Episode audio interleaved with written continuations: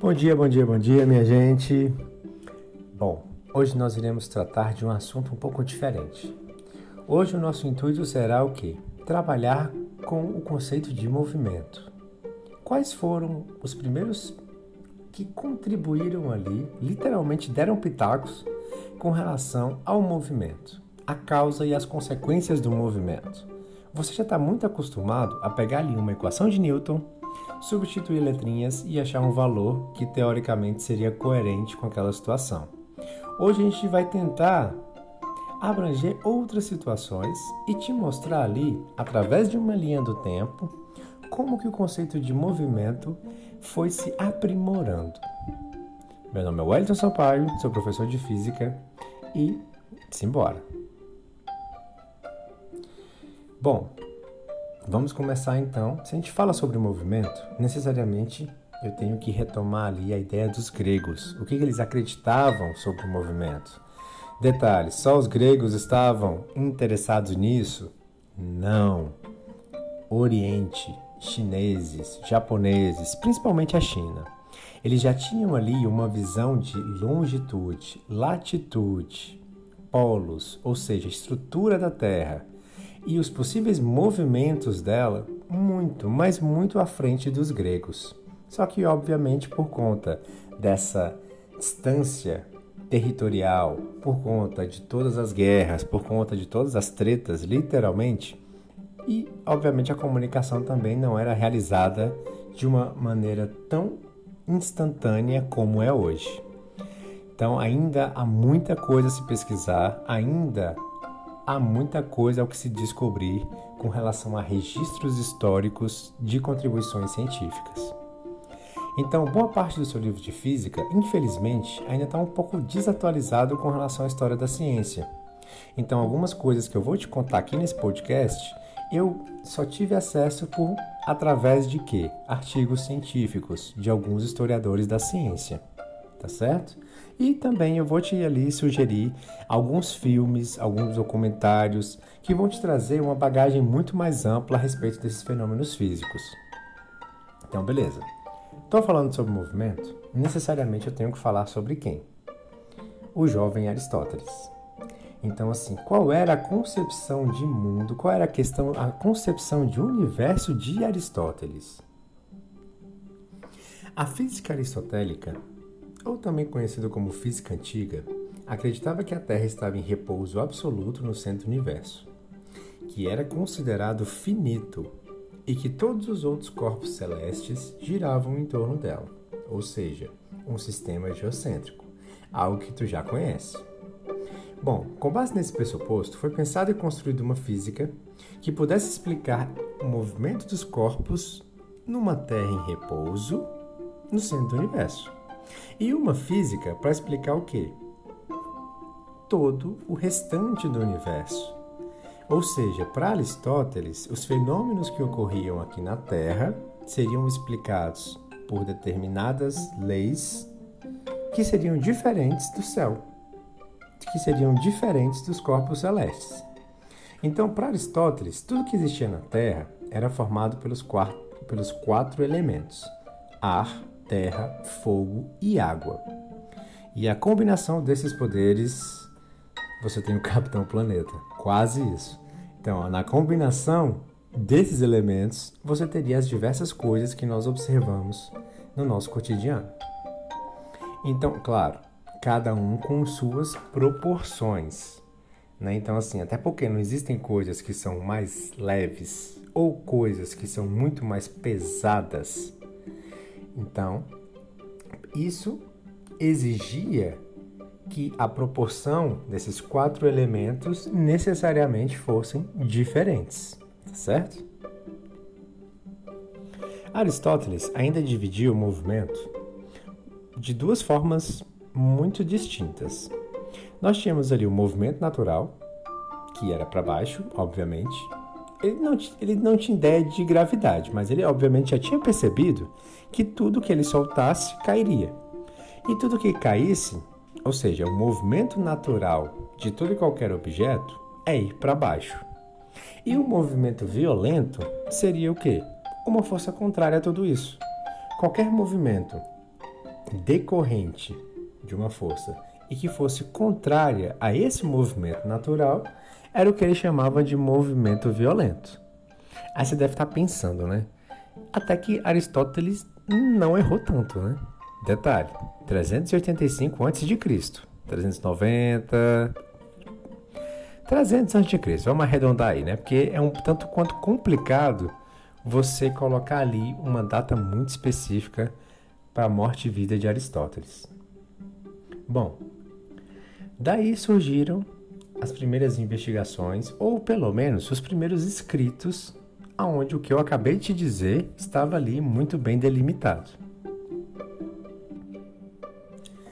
Aristóteles acreditava que os corpos celestes eram compostos por outro tipo de elemento, um quinto elemento, muito diferente desses quatro que existiam ali na Terra. Esse quinto elemento é o que hoje nós conhecemos como tal do éter. Então, ao ser formado pelo éter, necessariamente aqueles corpos celestes eles tinham características diferentes, natureza diferente. Ele defendia que o movimento natural de um corpo composto de éter era o movimento circular, que não cessava nunca e necessariamente era infinito. Ao se mover em um movimento natural, o movimento circular ele não precisa de um motor, de algo que o mantivesse ou justificasse o seu movimento. Ele simplesmente era assim porque era celestial era formado por essa coisa, por esse tipo de elemento tão diferente. Então, para Aristóteles, o universo era algo hierarquizado. Ou seja, organizava-se da seguinte maneira: no centro estava a Terra, a seguir nós tínhamos a água, depois o ar, o fogo e por último o éter. Então tenta imaginar aí, ó, várias círculos circunscritos beleza? Como e esses corpos eles tinham esse movimento natural. E esse movimento natural basicamente era um movimento em que eles tinham que voltar ao seu lugar natural. Observem, nunca tem uma causa. É impressionante. Por quê? Por ser um tipo de elemento celestial, então, necessariamente, está vendo que a gente não consegue desmistificar a ciência de mito. Então, talvez ali um deus ou uns deuses eram a causa deste movimento celestial. Então, ele nem se dava ao trabalho de buscar, de tentar, não seria nenhuma crítica, mas de tentar buscar outras explicações para aquele movimento, por ser celestial. Ou seja, essa ideia já dificultava bastante a, as noções de rotação e translação, porque a Terra não era diferente dos do cosmos e de todos os seres celestiais. Então, como que alguém ia contra essa ideia? Seriam hereges a ponto de dizer que a Terra também teria um movimento circular já que esse movimento circular seria um movimento natural e seria um movimento celestial. Entendem a dificuldade? E não só isso, Ptolomeu continuou com essa mesma ideia. Então, o universo ptolomaico também tinha essa relação.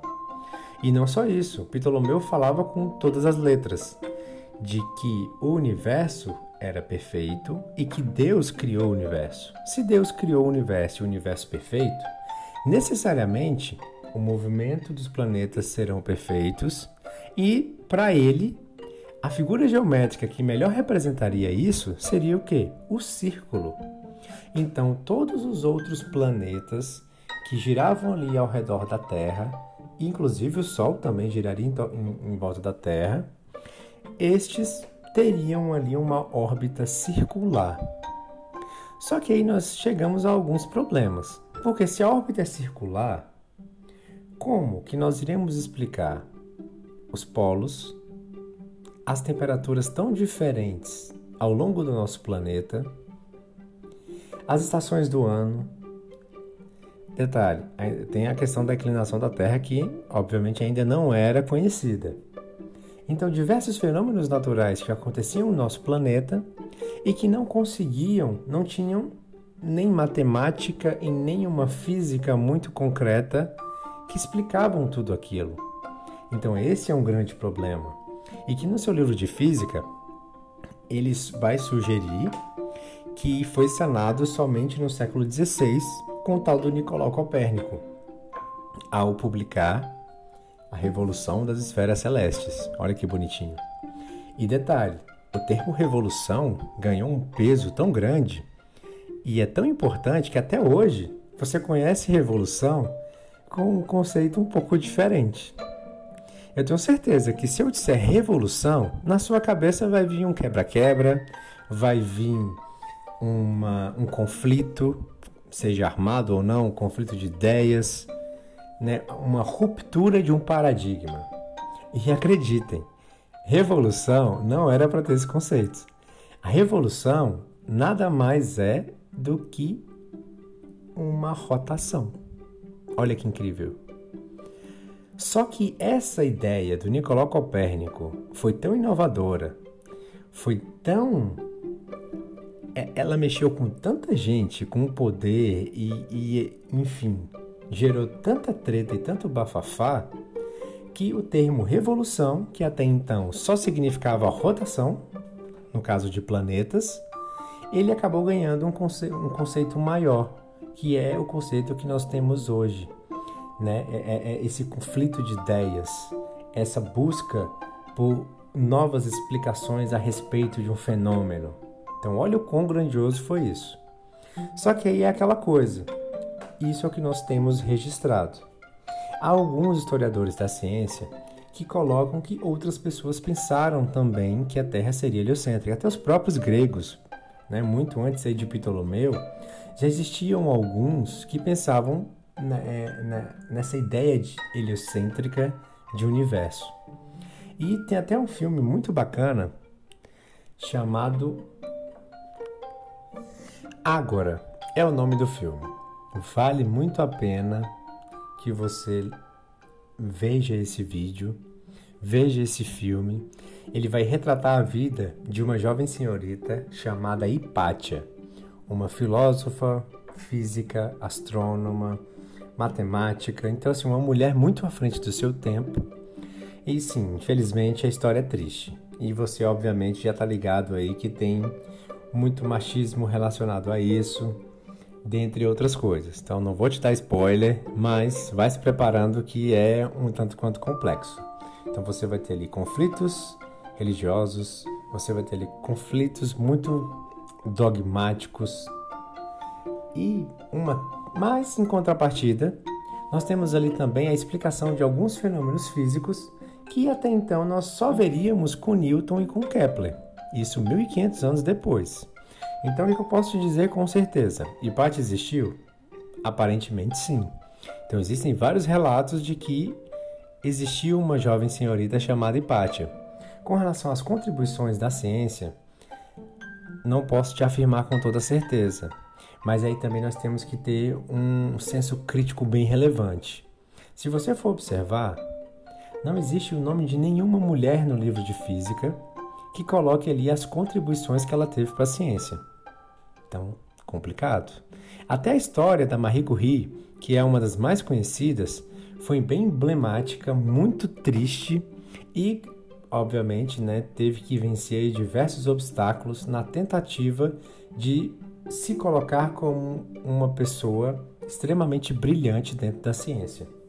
E obviamente não é à toa que ganhou um prêmio Nobel de Física e um de Química. Mas é aquela coisa, infelizmente, ainda é uma exceção. Então, houveram outras mulheres, houveram outros negros, LGBTs, dentre outros, que tiveram contribuições dentro da ciência? Disso eu não tenho dúvida alguma. Estão descritos no seu livro de, de física ou de história ou qualquer outro livro? Infelizmente não. Então, temos que pesquisar pessoas, ou se temos. Então, eu realmente acredito que a Hipátia teve uma contribuição importante nisso. Então, bora lá. Então, quais foram essas contribuições? Então, a primeira lei de Kepler, lá do século XVI, dizia, na verdade, bem depois do século XVI, tá, minha gente? Então, ó, A contribuição de Kepler foi: as órbitas dos planetas são elípticas. Então, opa, tá, olha a quebra de paradigma, que até então eram órbitas o quê? Circulares. Órbitas elípticas. E isso comprovaria ali o, o de fato e matematicamente né? Porque acreditem, já tinha uma matemática ali a partir da matemática euclidiana que funcionava muito bem e conseguiria explicar os fenômenos que até então eram mistérios.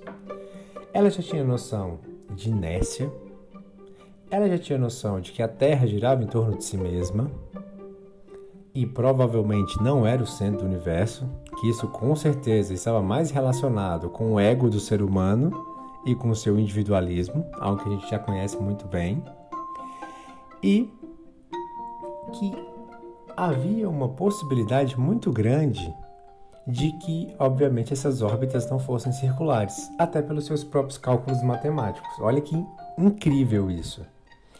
Aí você me pergunta, ah, professor, mas por que, que não temos nenhum vestígio de Pátia?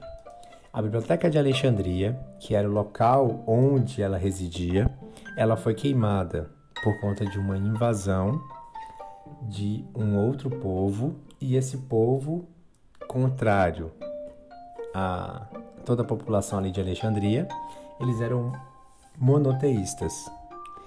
Ou seja, então toda vez que rola ali, isso você também já conhece muito bem, né? Porque sempre uma das formas de você manter o poder é você invisível gerar invisibilidade de cultura, de religião, de tudo. Então, não era mais permitido é, a crença nos diversos deuses politeístas ali e, obviamente, só a Bíblia, só um, um livro seria a verdade. Então, daí a gente já tem diversos problemas, né? Sempre quando alguém quer ser dono de uma certa ideia, ser dono da verdade, isso vai gerar, obviamente, diversas consequências. E na ciência não seria diferente.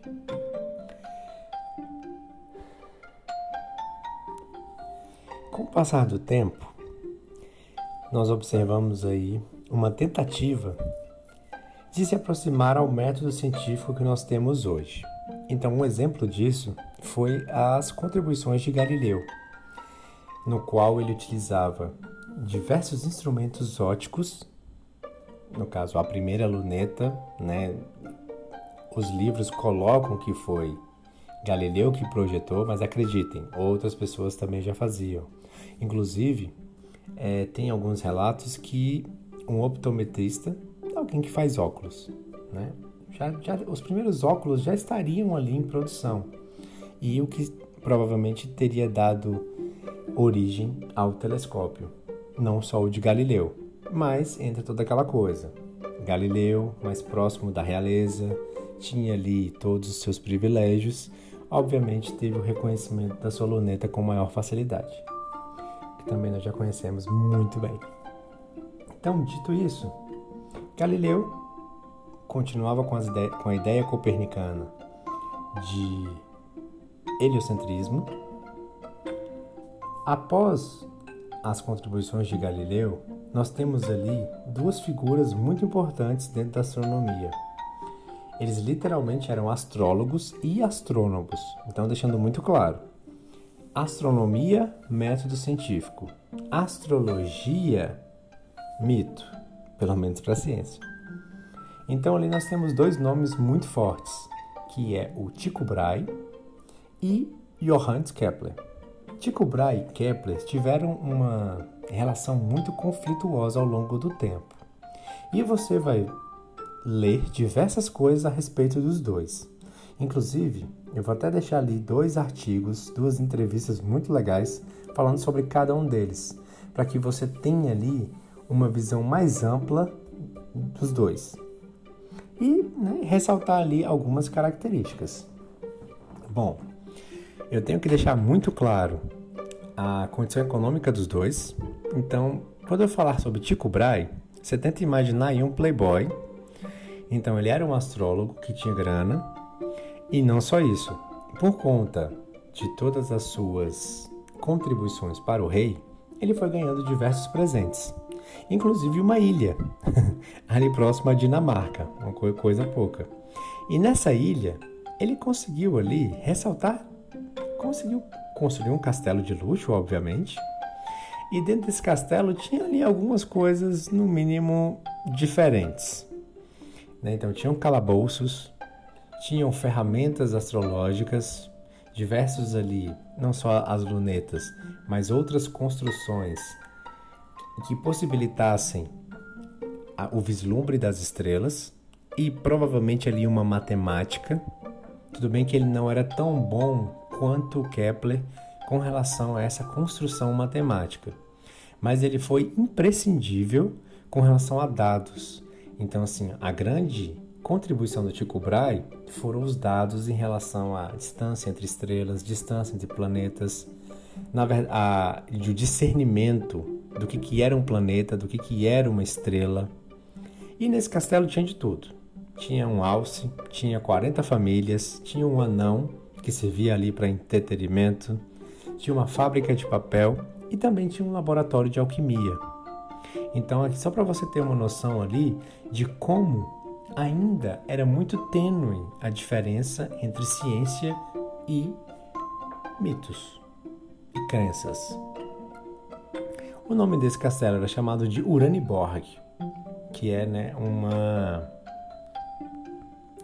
Esse nome, Uraniborg, Juro que eu não sei como é que é a pronúncia, mas seria ali o Castelo de Urânia, que é a musa da astronomia, que seria ali uma uma deusa muito próxima a Apolo e que traria ali um, é, seria um local aonde o Tycho Brahe teria condições de fazer as suas seus vislumbres do universo, o vislumbre da, das estrelas, dos astros e gerar dados né, que posteriormente foram utilizados por, pelo Kepler e que originou ali a sua tanto segunda quanto terceira lei.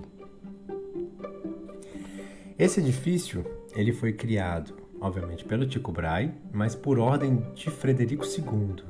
Então, e até hoje essa ilha ainda existe, é uma ilha que fica entre a Dinamarca e a Suécia, tá? Bom, com essa história um pouco louca, eu ainda te faço um desafio. Escreve aí o nome do Tycho Brahe no Google e pesquisa por imagens. Uma das primeiras imagens que você observará é um nariz diferenciado, digamos assim. Então, assim, é mais uma vez assim um exemplo de que a masculinidade é extremamente tóxica e frágil. Por quê? O Tycho Brahe ele foi desafiado por um outro matemático da época e eles estavam brigando porque um dizia que era melhor matemático do que o outro. Então, para defender a sua honra, Tycho Brahe promove o quê?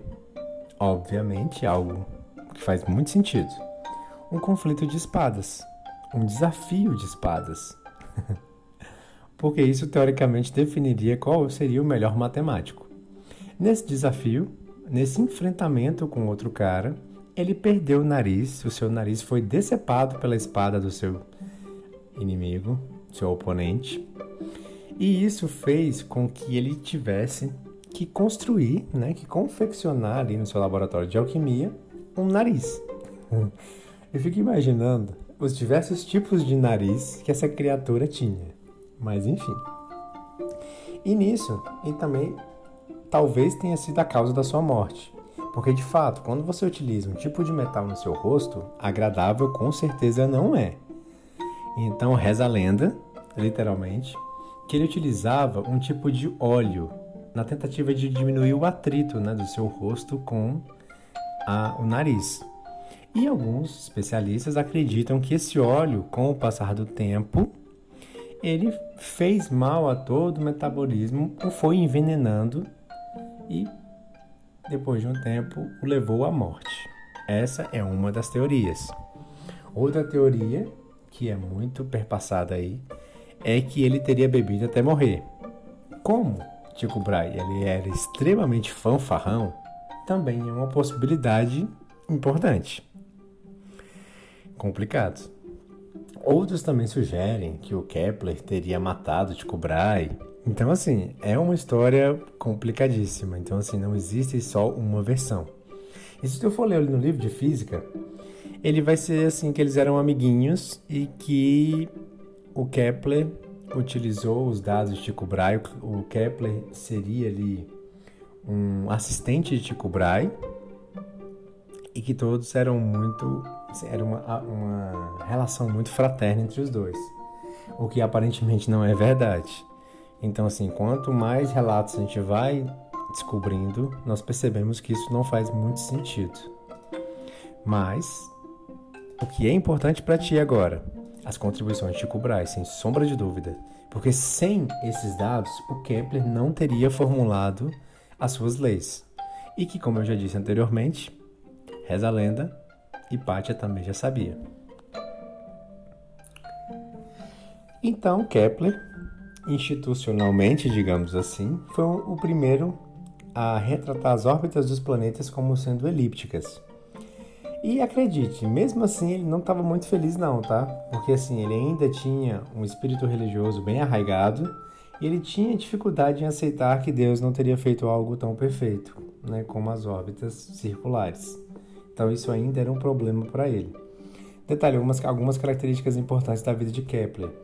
Ao longo da sua infância, ele teve diversos problemas de saúde, incluindo né, a redução ali da sua visão, o que impossibilitaria todas ali a, qualquer tipo de observação astronômica por conta da sua visão reduzida.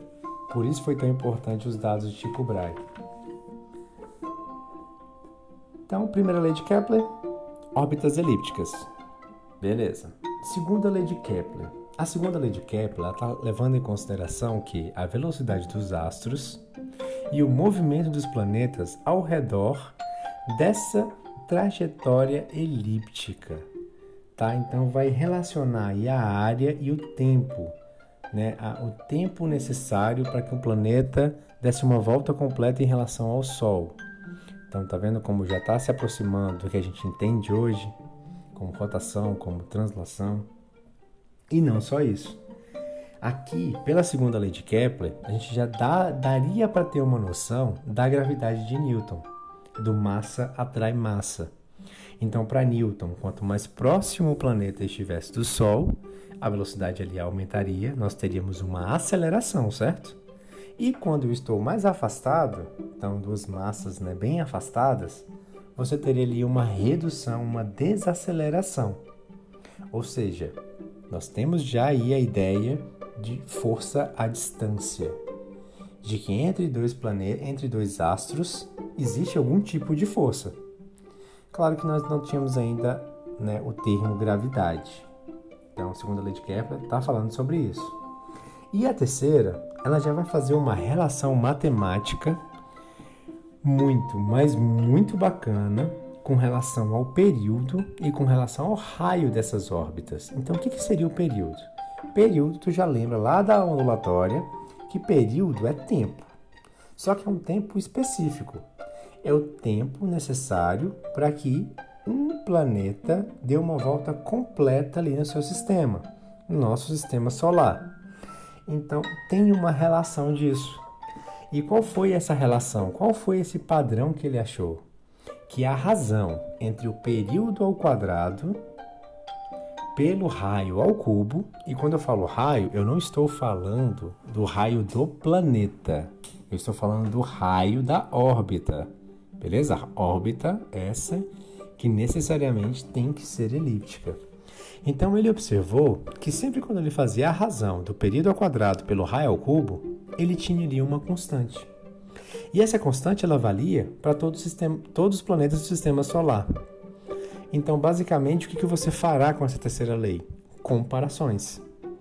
Você vai comparar o período de Marte, o período da Terra com outros planetas que estão ali à mercê do Sol.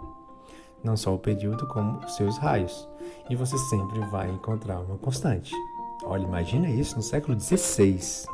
Olha que matemática bacana. extremamente específica, né? Muito particularizada. E detalhe, Newton e Kepler, eles foram mais ou menos contemporâneos, mas eles não tinham é, o Newton ele teve acesso aos escritos de Galileu, mas eu acredito que ele não tenha tido acesso às leis de Kepler, tá? Então assim é até engraçado isso, porque se um tivesse acesso ao, ao trabalho do, né, se o Newton tivesse tido acesso ao trabalho do Kepler, provavelmente, não sei, talvez a, a, as leis da a lei da gravidade e as leis do movimento tivessem surgido mais cedo.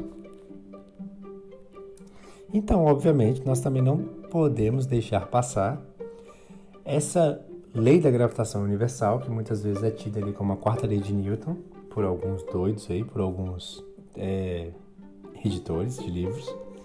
Então, a lei da gravitação universal de Newton, ela retrata o quê? Que existe uma força entre dois corpos e que essa força ela atua à distância. E aí nós temos toda uma representação dessa equação. Então nós temos ali que a força é igual a uma constante, que é o Gzão, que é a constante da gravitação universal, vezes massa 1 vezes massa 2 dividido pela distância ao quadrado. Então a força é inversamente proporcional ao quadrado da distância. E eu tenho certeza que você também lembrou de uma outra equação, que é a tal da força de Coulomb, que ela é idêntica. Né? Então lembra lá da força elétrica. Então a força elétrica é igual a uma constante, que é a constante K, vezes carga 1 vezes carga 2, dividido pela distância ao quadrado. Sim, são idênticas. Só muda, no caso aí, a natureza da força. Quando eu falo de força elétrica, eu estou dizendo que a natureza da força é uma natureza elétrica, proveniente ali das partículas portadoras de carga. Quando eu falo da gravidade, eu estou falando que a natureza dessa força são massas. E não é qualquer massa, são massas muito, muito grandes. Onde você, a gente consegue visualizar, perceber essa força com uma intensidade maior. Então, assim, segundo Newton, todo corpo tem, todo corpo que tem massa, ele necessariamente vai ter gravidade. Sim, eu sei. Que tá, professor, mas eu tenho massa e eu tenho gravidade? Então, o que, que você acha? Eis a pergunta. Porque posterior ao Newton, nós tivemos aí as ideias de Albert Einstein, que vem com toda a sua relatividade especial. A relati e a relatividade, o que, que ela fala sobre essa gravidade? Então, minha gente, aí é que é o ponto. Que nós temos que conversar num podcast destinado só para o Einstein. Porque tem treta à vista, acredite. Mas enfim, eu quero que você entenda que ao longo de todas essas contribuições ainda há percalços e que precisam ainda ser muito bem explicados. Então nós temos três leis de Kepler, e essas três leis de Kepler, elas vão nos nortear, nos orientar a respeito do movimento dos planetas. E isso é importante tanto na primeira série do ensino médio quanto na terceira. No caso para vocês com relação ao PAS, que é tanto a parte de eletromagnetismo quanto gravitação universal, tá certo? Então, é isso. Por hoje ficamos por aqui e sim, falaremos sobre a relatividade de Einstein, fiquem tranquilos. E não só isso, né? eu vou colocar aí no papel também algumas figuras, alguns movimentos circulares a respeito do movimento dos planetas. Um abraço e até a próxima.